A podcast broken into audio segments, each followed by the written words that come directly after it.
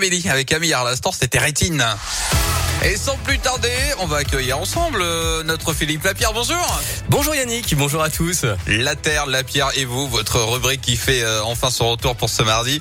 Et là, on peut dire officiellement, ça y est, c'est parti pour le critérium du Dauphiné. Exactement Yannick, troisième étape euh, aujourd'hui entre Saint-Paulien en Haute-Loire et Chastret-Sancy, ça c'est dans le Puy-de-Dôme.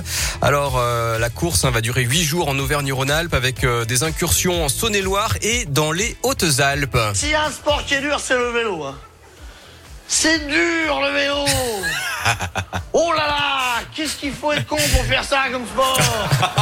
Bon, allez, un petit tacle, mais n'en déplaise à Coluche, hein, c'est un événement sportif majeur dans notre région. Alors on le sait, le grand cirque du spectacle et de la compétition sont pas toujours compatibles avec le développement durable, hein, surtout quand ça se passe hors stade ou en milieu ah. naturel. Alors au-delà du sport, les organisateurs du Critérium ont pris des engagements pour la planète. C'est pour ça qu'on en parle aujourd'hui. Alors d'abord, soutenir la mobilité durable, c'est le premier engagement. C'est quoi la mobilité durable? Eh bien, c'est déjà réduire ses émissions de CO2. Les 50 véhicules de l'organisation ont des moteurs hybrides rechargeables. Et puis la, la mobilité durable, c'est aussi faire la promotion du vélo qui est le moyen de déplacement écologique par excellence. Il participe à la bonne qualité de l'air. Deuxième engagement, ne laisser aucun déchet dans la nature. Sur chacune des étapes, les coureurs doivent jeter leurs déchets dans des zones de collecte bien précises qui sont ensuite nettoyées par l'organisation. Il y en a entre 1 et 8 en fonction de la longueur de l'étape. Autre engagement, préserver les zones Natura 2000 puisque la course traverse cette année 31 espaces naturels remarquables dans 11 départements.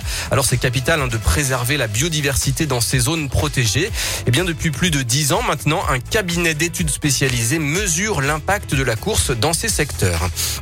Et puis enfin le dernier mmh. point important Yannick, des efforts sur les goodies. Hein, vous savez une source importante de déchets, ces petits cadeaux. Tiens d'ailleurs cette info vaut aussi pour la caravane du Tour de France. Les cadeaux publicitaires doivent maintenant être responsables, c'est-à-dire utiles et en matière recyclée ou recyclable. Les cadeaux alimentaires doivent avoir des emballages en papier, donc recyclables. Et puis dans la caravane, 100% des emballages uniques sont supprimés. Voilà, un bob cochonou, oui, mais un emballage en plastique de saucisson qui traîne dans la nature, ça non. la Terre, la Pierre et vous qui revient bien sûr demain à 11h50 et une rubrique à retrouver dès maintenant en podcast sur radioscope.com. Merci beaucoup Philippe. Dans un instant, un point sur toute l'actu la midi, mais en attendant, Elton John, Dwalipa pour partir, voilà Cold Heart.